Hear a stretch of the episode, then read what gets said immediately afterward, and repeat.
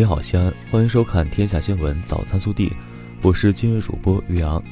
各位早上好，今天是二零一八年十一月二十五号，星期日。首先来看今日要闻。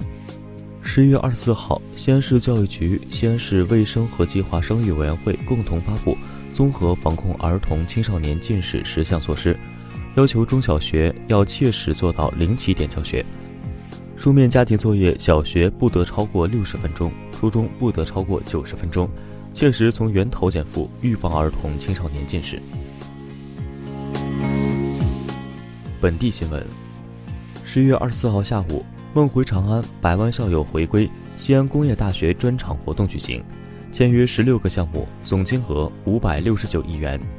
省委常委、市委书记王永康出席并讲话，他表示。要发扬军工特色，探索产学研，用正金全价值链模式，加快成果转化，推动校地联动、军民融合创新发展。十一月二十四号上午，我市与空军军医大学战略合作协议签约仪式举行，省委常委、市委书记王永康讲话。王永康代表市委、市政府感谢空医大对西安的关心和支持，并表示。双方战略合作是贯彻习近平强军思想的新举措，开启了军地共建、军民融合的新模式、新篇章。昨日，市出租汽车管理处、市公安局公交分局及西安出租汽车协会召集三十余位一线驾驶员开展座谈，解读出租车汽改油补贴政策，并公布补贴发放方案，每车每日一百三十元，十五天发放一次，直补驾驶员。十一月二十四号。记者从市政府新闻办获悉，我市空气质量持续处于中度甚至重度污染。西安市重污染天气应急指挥部办公室提示公众做好防重污染天气健康防护。十一月二十一号起，连续四天，市委组织部造河河长段长制领导小组先后召开造河河长段长工作培训会，全面开展巡河检查工作，按照责任段查找问题。经过多日认真巡核检查，共发现十一大类四十七个问题，所有问题已第一时间向所属区开发区进行反馈。二十三号下午，由陕西省文联、陕西省电视艺术家协会主办的第十四届陕西电视金鹰奖颁奖典礼在西安举行，电视剧《长征大会师》等多部优秀作品获奖。十一月二十三号是陕北男子韩华徒步拉车的第五十九天。身处湖北荆州的韩华说：“他计划用五个月时间徒步到海南去看海，这是对毅力的一种锻炼。虽然路途遥远，但是爬也要爬到。”国内新闻：十一月二十四号，中印边界问题特别代表第二十一次会晤在四川成都举行，中印双方就边界问题、双边关系和共同关心的国际地区问题深入交换了意见，取得重要共识。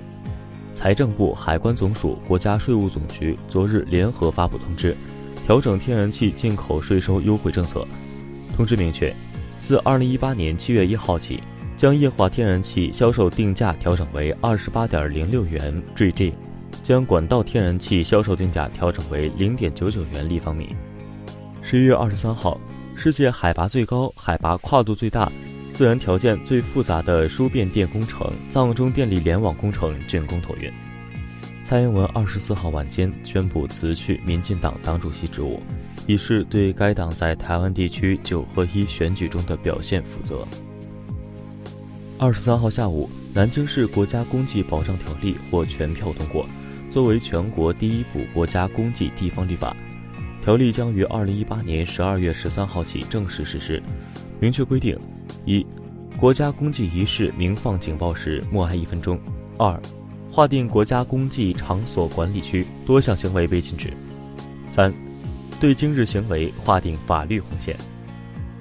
吉林省东丰县互联网信息中心官方微博昨日发布消息：吉林省江城机械公司二十三号发生爆炸并引起火灾，已致两死五十七伤。目前受灾群众情绪稳定。灾后受损房屋的修缮工作也已经陆续开展。厦门航空二十四号发微博称，近日因配餐部门对有关疫情防御措施理解有误，计划暂停机上餐食的猪肉供应。现经我司全面核查，下航采购的所有猪肉产品均经过相关部门检疫合格，符合食品安全标准。目前航班的猪肉餐食正常供应。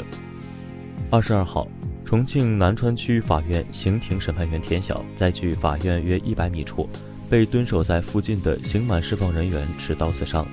监狱民警刘艳等三人路过，见状奋起追击，歹徒将刘艳腹部、胸部刺伤后逃离现场。二十三号晚，刘艳因抢救无效牺牲。据悉，刘艳结婚时间不长，其妻子已怀孕几个月。昨日，平安西华通报，二十三号，一对四岁多的双胞胎男孩失踪。经查，男孩王某宁、王某星已遇害，犯罪嫌疑人为其伯母谢某。谢某因嫌公婆照顾婆弟家的双胞胎比自家孩子多而生恨，遂将兄弟二人推进水坑内溺死。目前，谢某已被警方控制，案件正在进一步侦办中。暖新闻，二十三号。宁波慈善总会再次收到署名冉启的五十一张汇款单，合计五十万元。捐款署名在“顺其自然”几个字里排列组合，使用不存在的地址。一九九九年起，每年十一月下旬或十二月初，总有一份特别的爱如约而至。二十年来，他累计捐款已达一千零五万元。微调查：近日，高考倒计时二百天。河南沁阳一中学举行多种活动迎接高考，其中感恩教育环节，全校两千八百多名高三生向父母磕头谢恩。此举引发网友讨论和质疑，遭学校官方号怒怼：“你思维有毛病。”对于此事你怎么看？更多精彩内容，请持续锁定我们的官方微信。明天不见不散。